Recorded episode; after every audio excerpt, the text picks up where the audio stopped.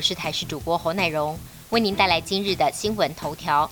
今天仍然是多云到晴的天气，但温暖的天气只剩下今明两天。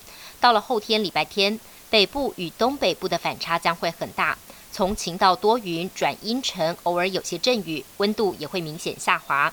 新一波的冷空气逐渐接近台湾，这强度接近大陆冷气团。北台湾在后天周日将转为湿凉的天气。北部、东北部下周一、二低温预测下探到十四到十五度，空旷地区可能只有十三度，提醒大家注意保暖。因应五到六月梅雨季万一不来，经济部在今天宣布斥资二十五亿元推强化版抗旱期措施，要日增十七点八万吨的水源备战。另外，目前竹苗、中嘉南等五区第二阶段限水成灯区，也考虑将目前的工商业限水百分之十一的比例再加延到百分之十五，以多省下水源。预计在下周抗旱会议进行讨论。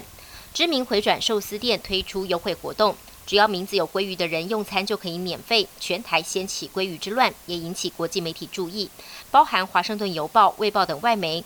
针对这一次鲑鱼之乱，标题方向多为台湾官员呼吁民众不要改名，因为不仅浪费行政资源，还增加公务人员不必要的工作。而为了让民众打退堂鼓，北市万华区公所搬出求职指压，说有些公司会要求新人求职时出示户籍成分，届时改名鲑鱼的记录也会一并出现，有可能影响观感。万华区公所这一招成功劝说三人撤回改名申请。A Z 疫苗可能导致接种者出现血栓，欧洲各国纷纷暂停接种。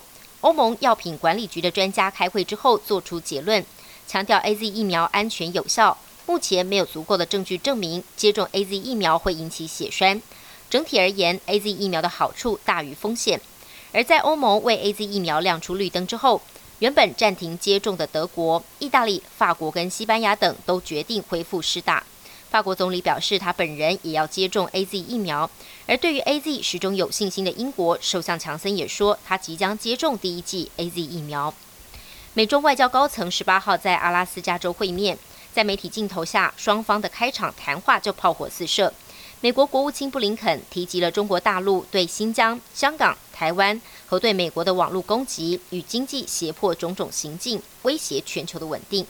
中共中央外事工作委员会办公室主任杨洁篪说：“非裔长期遭美国人屠杀，这才是人权的低点。美国应该先管好自己。”还说：“新疆、香港与台湾是中国领土不可分割的一部分，中方坚定反对美国介入国内事务。”这一次的美中会谈现场针锋相对。